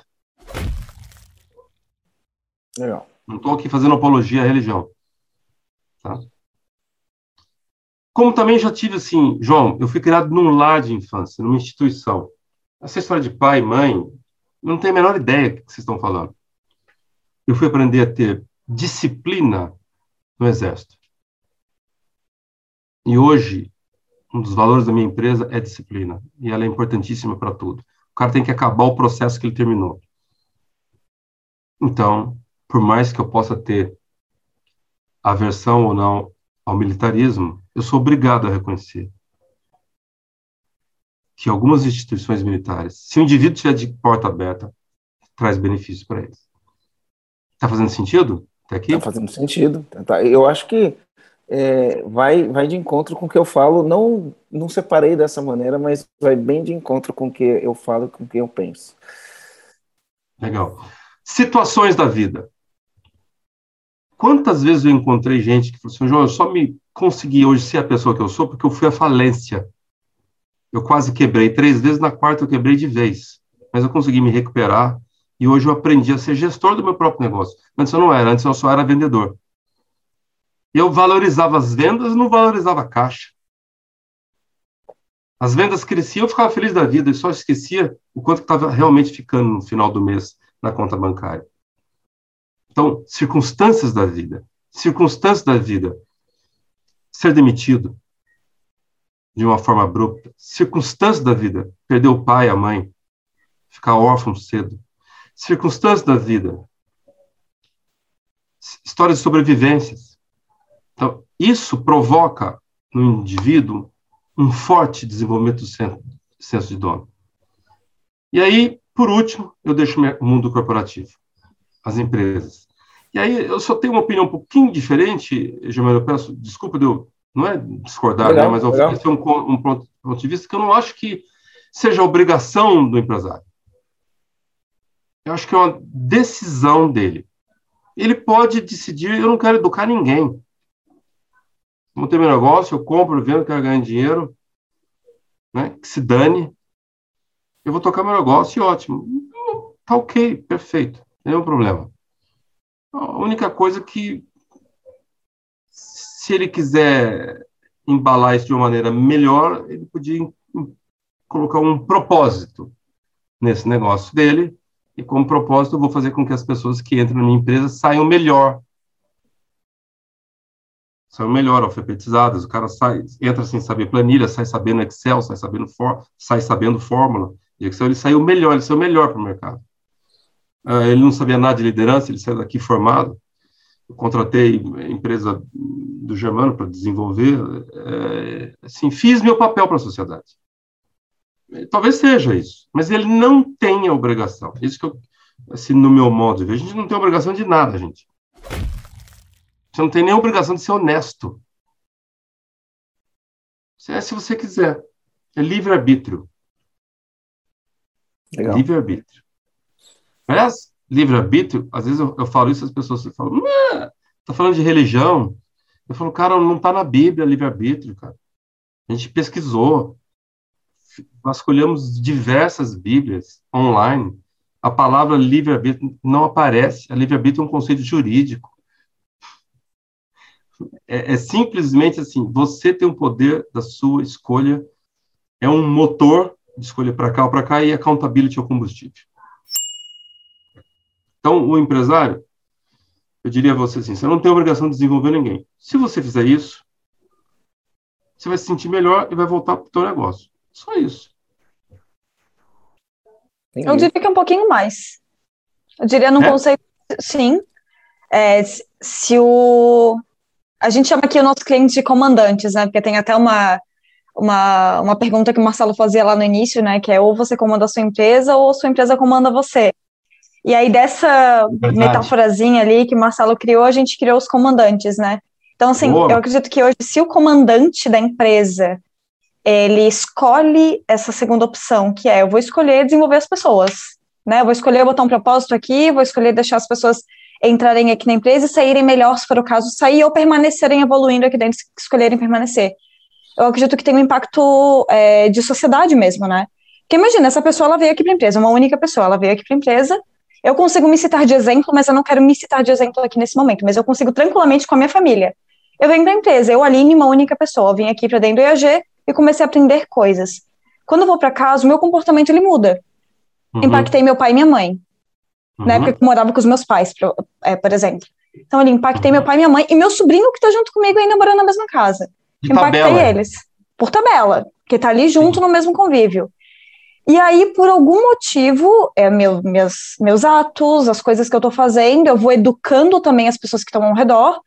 Aconte a minha mãe começa a mudar de comportamento. Aí ela começa a mudar o jeito que ela pensa, ela começa a mudar as coisas, ela começa a evoluir. Um exemplo, minha mãe acabou se matriculando numa faculdade com 52 anos, pela primeira oh, vez. Que legal. Do nada, aconteceu, assim, não forcei nada, só fui exemplos vão acontecendo, mas assim. E aí a minha mãe deu um exemplo pro meu sobrinho também. Imagina, a avó dele, com 52 anos, vai se matricular. Meu sobrinho hoje tem, 40, tem, tem 14 anos. Então, assim, o, exemplo, eu acho que é o impacto que se o dono da empresa, o dono, só o dono, ele escolheu, vai impactar meus funcionários. Eu tenho um único funcionário, eu transformei, a vida desse funcionário. Esse funcionário vai voltar em casa e vai ter um impacto. Pode ser com o esposo, pode ser com os filhos, pode ser com quem for. O esposo ou a esposa. Mas tem um impacto de sociedade mesmo. Né? É, tu escolheu uma única pessoa, mas essa única pessoa ela vai impactar numa cadeia que você não tem nem noção de como que ela vai impactar. Mas vai impactar às vezes até o jeito que ela vai se comportar com o motorista do ônibus que ela vai pegar e vai subir no ônibus, sabe? Então eu acho que por mais que pareça que é só uma única pessoa, no final das contas é uma cadeia muito grande e é o que eu enxergo assim. Você está certíssima, Aline, e, e assim, e veja assim o poder de influência que nós temos, né? Exato. É, a gente tem assim no trânsito é, é, é uma parar o carro, deixar o pedestre passar mesmo que o carro de trás buzine te xingando, alguém viu, você influenciou alguém, às vezes o próprio pedestre. É, você não resolveu a vida daquele pedestre, mas aquele momento para ele ficou melhor. Né? Ele sabia que ele está atravessando de uma maneira segura. Então, a gente tem poder de influenciar muita gente à nossa volta. Imagina uma celebridade, né? é, artística, esportiva, política e o, e o desperdício, né? Quando a gente vê a chance deles influenciarem positivamente e eles não fazem isso. É verdade. Quer dizer, não todos, né? alguns. É verdade. A gente, a gente, no nosso papel, fazendo o que a gente faz, atingindo milhares, dezenas de milhares de pessoas, talvez centenas de milhares de pessoas, todos os meses, né? Através das mídias sociais, do canal do YouTube, dos e-mails que a gente manda, enfim, de todo o nosso trabalho. Eu acho que a gente tem um, um, potencial de fazer isso, e aí a gente acaba tendo uma responsabilidade muito grande, né? Então a gente vem, vem, vem, vem trazendo esse, é, esse tema de valores, esse tema de responsabilidade, a gente é, dentro do contexto do que a gente faz, a gente procura divulgar, né, expandir essa mensagem. E aí tem uma coisa interessante, quando a gente fala de cultura, né, porque tudo isso, no fim das contas, impacta na cultura da sociedade, impacta em como as pessoas é, se relacionam entre si, impacta no resultado, como, como empresa, como país, como nação, tudo isso impacta no resultado, né. E uma coisa que a gente sempre faz, porque a gente, a gente trabalha muito, muito, muito, muito a questão do pilar cultura organizacional, e, e aí você traz um contexto, né, a cultura, a filosofia corporativa é barato, cultura corporativa é caro e a cultura corporativa consolidada é, é, é valiosa, né? Ah, você traz esse, esse, esse, conceito e aí depois, num, num, determinado momento, você fala assim, quanto tempo demora, né? Você fala 10 anos, né? 10 anos para implementar, pode demorar até 10 anos para implementar uma cultura de accountability na empresa. Mas você faz ali uma observação, né? desses 10 anos. Ele fala: se você tiver coragem de tirar os Homers, né, Simpsons, do que estão impregnados com a desculpability, talvez você consiga em três. Né? Talvez você Sim. consiga em três. Então a gente estava falando disso. As pessoas estão com a porta, tem gente que está com as chaves tetras e abre, tem gente que não abre, né? E aí o nosso papel é a gente tem que ir trabalhando isso para impregnar a cultura. Qual que a gente, do mesmo jeito que a gente chama as pessoas de comandantes, né, a gente fala assim, qual o comando, né, em vez de falar qual é a sacada, qual é o insight, qual é a dica, qual que é o comando para um dono de empresa, né, e entenda o comando como uma sacada, como um insight ou como uma atitude que ele tem que ter para definitivamente eliminar eliminar as desculpas. Eu falei de desculpas, né? Eu falei, pô, a gente tem lá 10, 12 desculpas na lista e eu falaria que tem mais umas 30, né? Ah, eu não sabia, eu não vi, eu não fui avisado, já estava assim quando eu cheguei. já deu meu horário. Já deu meu horário, não é meu cliente, isso não é comigo, estou aguardando a resposta, né? Não dá para fazer tudo, não tenho tempo para estudar. Vou ver, vou ver e te aviso. É, é eu, hoje, hoje. Eu vi isso numa camiseta escrito na camiseta, vou ver e te aviso. Ou, ou estou vendo, né? né? Ou estou vendo, são as desculpas. Ou como que tá tal coisa, como tá tal projeto? Estou vendo, né? O que significa nada, né? Se eu estou vendo, ninguém está fazendo. Né?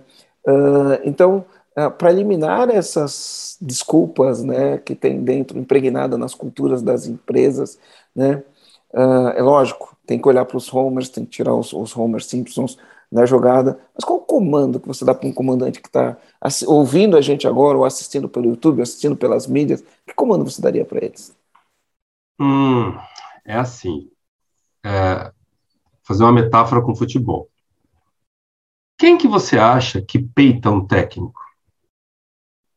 É o jogador que está no banco de reserva, aguardando para ser convocado? Ou o zagueiro que está lá na frente? Que a torcida grita o nome dele? Quem que você acha que peita um técnico?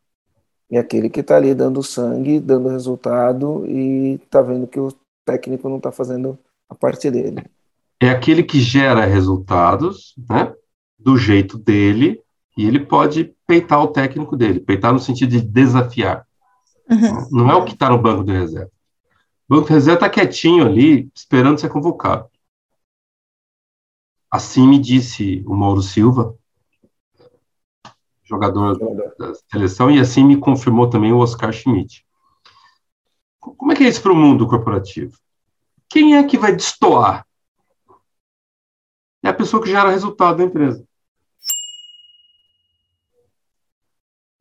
Não é o, a pessoa que, que recém chegou, o pequenininho, que está num cargo lá muito simples. Aquilo lá não, não vai desafiar. Não vai discordar. Quem vai discordar de você, empresário, é aquela pessoa que mais gera resultado para você. Provavelmente. Seu melhor vendedor, seu melhor financeiro, seu melhor. E é, é por isso que às vezes fica tão difícil. Mas eu encorajo você, seja lá quem for essa pessoa,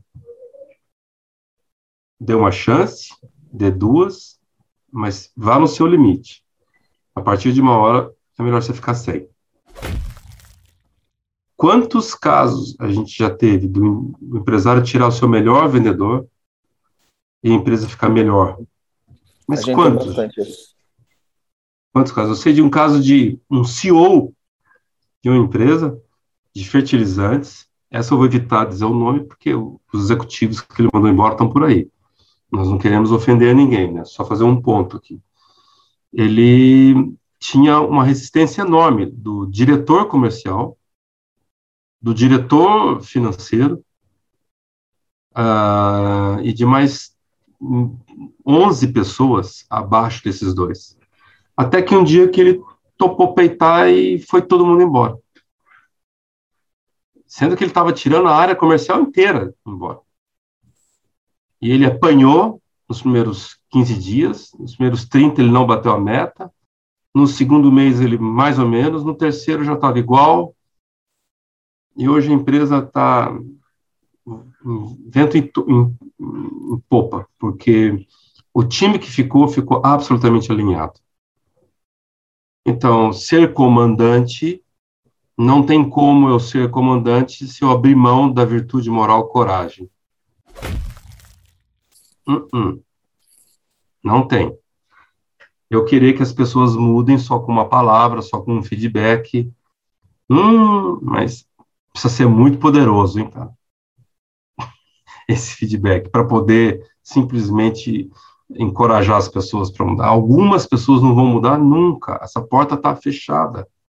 Mas você deve bater. Ah, João, mas não é incoerente. Não, faça o seu papel, bata uma vez, bata duas, mas vá lá no seu limite. Mas se não der, é melhor ficar sem. Então, com isso você vai reduzir o tempo. Você vai conseguir fazer a transformação da sua empresa em, não vou dizer meses, mas assim, um ano e meio, dois, dependendo do tamanho da empresa. Teve um momento da nossa empresa, eu e minha sócia Débora, que a gente tinha seis pessoas. Seis. E a gente decidiu tirar os seis. Ficamos só nós dois. Começamos tudo de novo. Porque eram seis pessoas maravilhosas, individualmente. No coletivo, tinha uma liderança própria.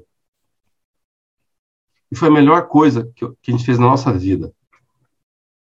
E esses seis saíram antes da pandemia, o que melhor ainda ajudou. E a gente recomeçou a empresa de lá para cá. Então, assim, não tenha medo de fazer isso. Legal. A gente. Pessoas, às vezes são parentes que você precisa tirar. Às vezes é seu irmão. Mas ponha a empresa em primeiro lugar. os interesses da empresa, que na verdade os interesses da empresa é o interesse da família, né? Mas aí tem que ter prioridade. Sabe que a gente acontece bastante, né, Aline? Os, os comandantes vêm, fazem o nosso programa, o nosso treinamento, e aí quando chega na segunda-feira, porque normalmente é de quarta, quinta e sexta, né? Quando chega na segunda-feira, a fila na Caixa Econômica Federal aumenta, né? porque quando chega na segunda-feira sai acontecendo uma série de demissões nas empresas, porque as pessoas se dão contas, né? E aí acontece uma série de demissão. E a gente tem muito depoimento de pessoas que falaram, cara, quando eu fui implementar a cultura da minha empresa, às vezes não necessariamente na segunda-feira, né? Mas os caras saem para fazer um processo de implementação de cultura, e aí quando ele vai fazer um processo, quando ele faz da maneira séria, né, tem muita, muitas pessoas que pedem para sair. Tem gente que não precisa nem mandar embora. Tem gente que fala, ah, cara, se eu for fazer isso aqui, eu não quero, pede para sair. Né? E tem muitas pessoas que destoam. Quando a pessoa destoa, fica muito evidente, né? e aí o cara tem que sair com as pessoas. Né? Enfim, e tem dono de empresa que já chega na segunda-feira e já, já sai fazendo o que precisa fazer. E eu não estou falando que essa é a única ferramenta que um gestor tem para mudar a cultura da empresa. Né? Mas a gente tem muitos relatos de melhora no clima, aumento do faturamento e na velocidade com que faz as coisas assim. Incríveis relatos de que isso acontece. É, é assim, é um mito, né, que a gente tem que demissão faz mal para as pessoas, né? Eu ia comentar é um sobre isso. Em primeiro lugar, se você me demite, eu saio indenizado. Já, já começa daí, né? O Brasil tem uma série de defeitos, mas ela tem uma legislação trabalhista que ela protege muito bem o funcionário. Então, nos Estados Unidos, o cara sai com a mão na frente e outra atrás. Mão na frente, mão atrás. Ele sai com aquela caixinha de papelão com o vasinho dele, as fotos, sabe que a gente vê em filme? Ele sai com aquilo. Zero de indenização. Zero. Acabou aqui. Então, em primeiro lugar, o cara sai com dinheiro. Ou seja, no mês seguinte, ele tem mais, ele está mais encaixado do que muito cara que está trabalhando. Segundo, quantas vezes aquilo é, o cara não faz a, a reflexão e fala, onde eu errei, pensando bem, quer saber de uma coisa? Aprendi uma lição. Nossa, gente, vários casos. João, eu só acordei por isso, o dia que foi demitido. As circunstâncias, né, que você falou. É, então, assim, a gente tem que acabar com esse mito que demissão faz mal para uma pessoa. É lógico, uma fábrica que demite 600 de uma cidadezinha que ele só vive daquilo ali é outro contexto.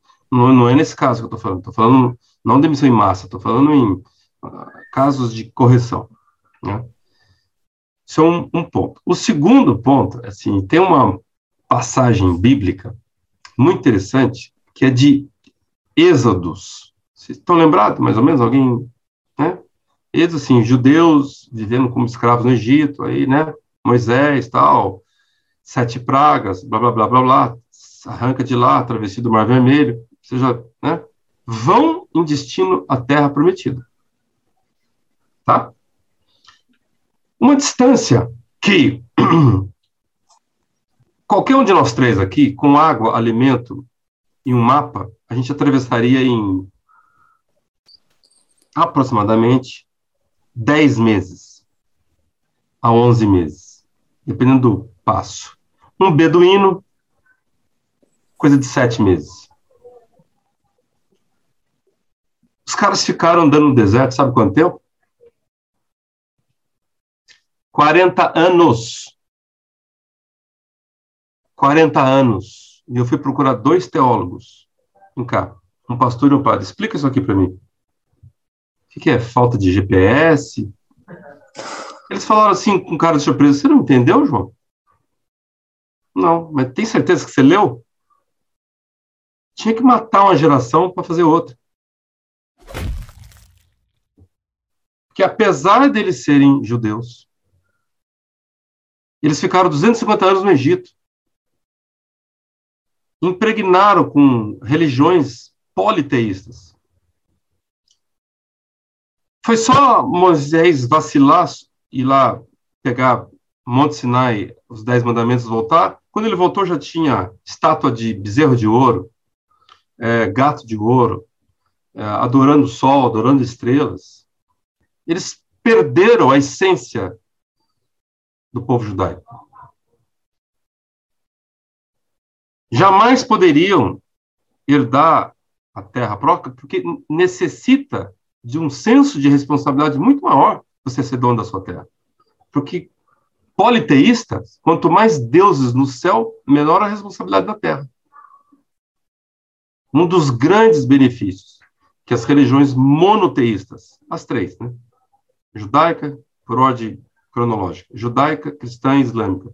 Um dos grandes benefícios que essas religiões trouxeram à humanidade é o aumento da responsabilidade para o indivíduo. Você faz sua parte, o universo faz a dele. O próprio Moisés não entrou na terra prometida. Estava lá na Bíblia. Seus olhos virão, mas suas sandálias não pisarão. Então, assim, o camarada que quer mudar a cultura da sua empresa com os mesmos, os mesmos colaboradores, se ele conseguir, cara, escreve e levem para Harvard. Teu caso vai ser maravilhoso, porque até então não existiu. Tá, peraí. volta lá nos 40 anos, que eu. Eu não entendi. lá. Eu não, não eu, eu consegui pegar todo o resto, eu entendi o, o contexto, mas eu- ali, essa parte ali que você falou, que você foi perguntar para o pastor, o padre e tal. Com os 40 anos eu não entendi a lógica dos 40 anos. Não entendi. 40 anos. É que Eles ficaram andando em círculos, Aline. Tá. Círculos. Para matar uma geração de antigos. E nascer os novos. Com outra cabeça. Era isso que eu tinha entendido então. Eu pensei que eu não tinha Qual é a entendido. tradução para o mundo corporativo? Não é, não é matar ninguém, hein, gente? De jeito Mas, nenhum. É deixar ir embora. Tá. É, eu, eu tinha entendido, mas eu pensei que eu não tivesse entendido, daí agora que tu reforçou isso, agora fechou então. Então eu tinha Então, entendido. tra- traduzindo isso, né, para ficar uma coisa assim. É interessante essa é, metáfora. né? é, ela é muito interessante mesmo. Né? Mas traduzindo, Aline, eu posso traduzir isso de uma maneira mais prática e ainda de uma maneira metafórica. Né? Então, da maneira, maneira metafórica, você pega as plantas murchas do seu jardim, o mato, as ervas daninhas, e você tira fora e coloca plantas novas ali no seu jardim, né? Trazendo, tra- deixando isso ainda de uma maneira, apara o mato, coloca plantas novas, rega bem sua, seu jardim, você vai ter um jardim bonito. E de uma maneira é, mais prática e objetiva é tira as pessoas que estão no modo desculpability e não entregam resultados, né? Lembra, senso de dono, né? É, é você agir como dono moral e produzir resultados excepcionais, foi o que o João falou aqui no começo, né? Então, mantenha as pessoas que agem como dono moral e atingem resultados excepcionais e tiram fora as pessoas que se vitimizam e dão desculpas para não fazer o que tem que ser feito. Né? Traduzindo isso de uma maneira prática e objetiva, eu acho que é bem isso mesmo, né, João?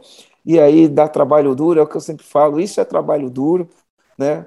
É, trabalho duro de verdade. A gente concentrar, igual diz o Eduardo Ferraz, 90% do nosso tempo tem que ser focado em gente. Trazer gente boa, desenvolver gente boa e, junto com gente boa, inspirar, fazer coach, treinar, desenvolver, fazer o melhor possível. Né? E quando a pessoa não se encaixa, a gente faz o nosso papel. E é o nosso papel no final do dia, não é isso?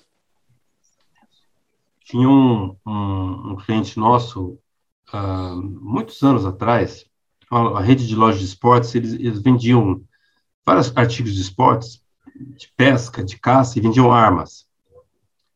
Tinha um vendedor que era o melhor vendedor da loja. Era uma rede de lojas e ele era o melhor vendedor da loja e do grupo todo. Mas a gente faz, sabia que ele fazia coisa errada. E a gente foi falando para os clientes, que eram uma família, três irmãos, três irmãos, um cunhado e o pai. E falou, olha, esse cara está inadequado. Não, você está maluco, cara, o cara é o que mais vende. Mas esse cara está inadequado. E a gente foi falando, falando, até uma hora que eles decidiram, tá bom, nós vamos mandar embora o cara. Mandaram embora. O cara era responsável, para você ter uma ideia, por 70% das vendas de armas da rede toda.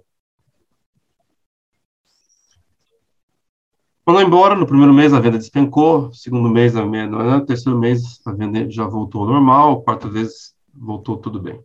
Mas o, o interessante foi o que veio do escritório de advocacia. Uns quatro meses depois, o escritório de advocacia apresentou uma conta muito menor do que ele havia apresentado, vinha apresentando, né? E eles perguntaram lá, por que, que diminuiu? Nunca havia advogado diminuir valor, diminuiu. Ele falou, não, só que é, é que caíram o, os problemas de porte de arma. E por que caíram? A gente lidava com muito problema de porte de arma, né? Gente que comprava armas legalmente não podia ter uma arma. Mas de onde vinham esses problemas? Ah, vinham todos da loja tal. Mas de qual vendedor? O que, que vocês acham, gente? De quem vinha? Daquele que mais vendia. Porque ele prometia porte de arma para todo mundo. O camarada chegava lá e falava, olha, tive uma briga no trânsito, me enchi, enchi a cara de porrada de umas três pessoas, tem problema ter porte de arma? Não, imagina, a gente resolve isso para você. Vendia arma pro cara.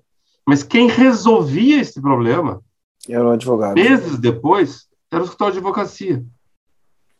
Então, assim, se você tem alguém performando muito bem na tua empresa, mas ele faz do jeito dele, não é do seu jeito, cara, você não é o comandante da sua empresa, desculpa. Ou não respeita os valores da sua empresa e você se torna um refém daquilo. Ah, mas se eu, ele é ruim, mas se eu mandar ele embora, eu vou perder minhas vendas. Enfim, né? É, é, é, é, é bem isso, né?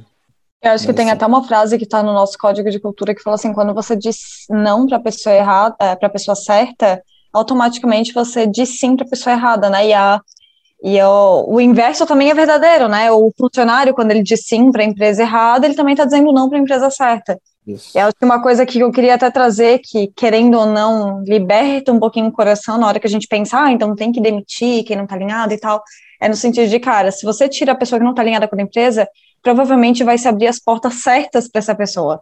Porque ela tá na empresa, ela tá no lugar errado. Tipo, e talvez é. A gente tem que entender, não sei se vai ter uma empresa de lugar certo, pode ser que tenha, pode ser que não tenha, porque tem muitas questões que muitas vezes é o próprio indivíduo que precisa trabalhar isso mas querendo ou não, muitas vezes ela se comporta de uma maneira que aparentemente parece incorreta, porque ela não está alinhada com aquilo que a tua empresa está pregando, não está alinhada e com ela, aquilo que, da tua empresa. E, e muitas pessoas vão para outras empresas que são diferentes, a cultura é diferente, o ambiente é diferente, e elas vão performar em outra empresa e não performa na tua. Né? Isso acontece, eu já vi acontecendo na minha empresa. A pessoa na minha empresa não performava, não performava, vai para a empresa de um amigo e performa na empresa do amigo. Enfim, as culturas são diferentes, né? Só corrigindo a frase Exato. ali, né? Eu acho que você falou invertida, né? Quando a gente ah, diz sim, quando a gente diz sim para a pessoa errada, automaticamente a gente está dizendo não para a pessoa certa. Né? Então, quando você mantém a pessoa que tem os comportamentos errados na tua empresa, você falou não para as pessoas que vão ter o comportamento certo. Né? Por quê? Porque aquela pessoa está ocupando o lugar de alguém que poderia ter o comportamento certo. Né? Então se diz. E quando um colaborador, porque também a, a recíproca é verdadeira, quando um colaborador que tem virtude moral, que tem senso de dono, ele fala assim para uma empresa que é empresa errada, automaticamente ele falou não para a empresa certa. É uma via de mão dupla. Né? E aí, o legal de a gente entender que isso é uma via de mão dupla é que não tem vítima quando você tem senso de dono.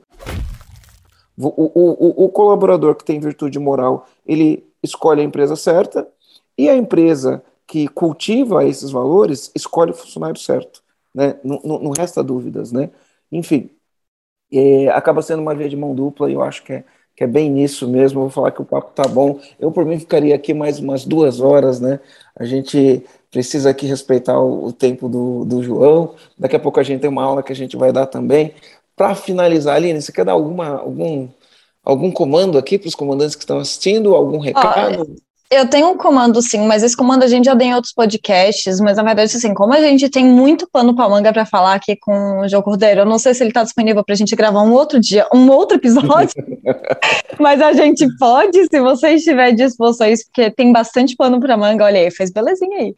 Mas eu recomendaria aqui para os comandantes que estão ouvindo, coisa linda, eu recomendaria para os comandantes que estão ouvindo ler os dois livros, ler e, se puder, se for possível, tiver, quiser começar a implantar até uma cultura de desenvolvimento e, e querendo não, accountability foi buscar é, reproduzir aquilo que nós fizemos aqui no EAG, que, por exemplo, a gente adotou o método Kumbuka, utilizando o primeiro livro que a gente colocou aqui no EAG do método Kumbuka foi o Desculpability, então, acho que é uma das, das coisas, assim, é que você trabalha a cultura de, de todos juntos, né? E como tem debate, tem tudo isso, a própria pessoa já se identifica, não, isso aqui é para mim, ou isso aqui eu tô fora, acaba tendo isso, mas acho que começa pelo comandante mesmo. O comandante, a comandante, ler e ver se se identifica com isso também. Porque pode ser que o próprio comandante fale assim: não, eu sou o Homer, eu quero continuar sendo o Homer e eu tô feliz com isso. Então também tem uma questão de identificação para poder repropagar isso. Exatamente. Para poder repropagar. É, é, repagar, rep, opa, propagar, estava tentando usar uma outra palavra, propagar dentro da empresa essa cultura toda. Então, eu recomendaria isso, ler os dois livros. São livros fininhos, tranquilos de ler, fininhos que eu digo assim, é leitura fácil, não tão fácil porque dá dor de barriga, mas é dá para ler tranquilamente, então eu recomendaria ler esses dois livros. Esse é o meu comando. Legal. Aline, se me permite encerrar com uma uma poesia? Que que ah, eu, per, eu permito, mas antes, antes, antes, antes da poesia, para quem está ouvindo a gente aqui, né, como que eles fazem para seguir o João Cordeiro, qual que é a arroba no Instagram, é, além dos, dos, dois livros que a gente recomendou comprar, como que eles fazem para saber mais sobre o João Cordeiro? Eu sei que está vindo um livro novo aí, né? Então conta para a gente só para eles uh, buscarem, buscarem mais, entenderem mais sobre o seu trabalho, sobre, enfim, é, a sua obra. Ah, ah, para aqueles que gostam de site, www.joãocordeiro.com.br, uh, eu recomendo que você entre daqui a 30 dias, porque ele vai ser inteiro, inteiro reconstruído. Vai Amém. ficar um, um trabalho maravilhoso. Instagram, Cordeiro João, é, que também dentro de 20 a 15 dias ele passa a ser revisitado e repostado numa frequência muito maior. Nós estamos exatamente no modelo de transição. Por isso que eu é, é, recomendo daqui a algum período, mas fiquem à vontade. Legal. Tá e agora a poesia. A poesia, para aqueles que vão ver pelo uh, YouTube. YouTube, é, eu posso compartilhar? Pode, pode. Você me autoriza vê se, aqui. Vê se está liberado, Marcelo, libera ali para ele. Ah, vou liberar ah. aqui, peraí. Isso. É uma poesia de Fernando Pessoa, porque vocês vão perceber uma coisa: accountability, apesar da palavra ser em inglês, o conceito é universal. Nós encontramos é, accountability em todas as religiões. Nós encontramos accountability na mitologia grega, que é antes, ela vem antes das religiões. Nós encontramos, quer dizer, pelo menos vem antes da, da, da última, né, do islamismo, antes do cristianismo e nem do uh, judaísmo nós encontramos é, accountability em lendas africanas, em pensamentos populares, em músicas, em desenhos animados, em filmes e em poesias. E essa poesia aqui é desse craque, que para mim é o maior poeta da língua portuguesa, desculpe os brasileiros, é, que nós já tivemos, nascido em Lisboa, criado desde os seis anos de idade na África do Sul. As frases dele são curtas, é uma influência bem anglo-saxônica, e essa poesia começa assim: Vale para você, comandante de empresa. Posso ter defeitos, viver ansioso e ficar irritado algumas vezes. Mas não esqueço que minha vida é a maior empresa do mundo e posso evitar que ela vá à falência. Ser feliz é reconhecer que vale a pena viver apesar de todos os desafios, incompreensões e períodos de crise. Como essa que a gente está vivendo, por exemplo. Né? Ser feliz é deixar de ser vítima dos seus problemas e se tornar um autor da própria história. Percebeu aí? Dono moral, presente, forte. Ser feliz é atravessar desertos fora de si, ser capaz de encontrar um oásis no recôndito da sua alma. Ou seja, encontrar nossos momentos de felicidades, resgatar as nossas conquistas, ser feliz porque a gente conseguiu fazer até agora. E agradecer a Deus ou o universo, caso você seja agnóstico ou ateu, agradecer a Deus a cada manhã pelo milagre da vida. Ser feliz é não ter medo dos seus próprios sentimentos, é saber falar de si, é ter coragem para ouvir um não e ter segurança para receber uma crítica, mesmo que injusta. Pedras no caminho guardo todas. Um dia eu vou construir um castelo. Uau. Uau. E, e eu repito todo dia, a gente tem um ritual de gratidão aqui, João. Então a gente começa todos, todas as nossas reuniões, a gente começa fazendo um, um, ritual de gratidão onde a gente agradece três coisas. E o meu primeiro agradecimento sempre é eu agradeço a Deus pelo milagre da vida. É sempre o meu primeiro agradecimento. E é isso, né? Ser feliz é a gente reconhecer todos os momentos, saber que não vai ser fácil, saber que vai ter pedra, saber que a gente não tem todas as virtudes e a gente precisa desenvolver virtudes, saber que a gente falha, né? Mas a gente buscar, né? É, a felicidade e vai juntando essas pedras aí para construir um castelo. Bela, bela, bela poesia. A Aline se emocionou ali, encheu de lágrimas, né, Aline? Eu não sou parâmetro, Marcelo. Hoje, nesse podcast, é a terceira vez já. Ai, show de bola. Opa aí, Aline, nada pessoal. Tá tudo bem, porque eu sou dessas. Ó, o garoto tá falando pra mim que já tá aqui, ó, de chorar também. Mas eu sou bem assim, eu sou, eu sou uma pessoa muito emocionada. Não sei se é emocionada, pessoal, mas assim, eu, eu me emociono bastante. E eu sou muito grata por me emocionar bastante, porque eu sinto as coisas bastante. Então eu sou muito feliz por isso. Vou estar aqui nesse podcast. Assim. Que bom. É que não, tá, tá, tá piorando. a cada vez piora. Então, eu sou muito grata por ter escutado tudo que eu escutei aqui e aprendido com vocês hoje bastante. Eu anotei aqui algumas coisas e, e ter a oportunidade de me emocionar aqui com as coisas que foram ditas para mim é algo muito incrível mesmo, porque vai se conectando, né? Vai se hum. conectando hum. bem como você falou no início. Ali eu fui pegando algumas comidinhas do buffet, fui colocando no meu pratinho.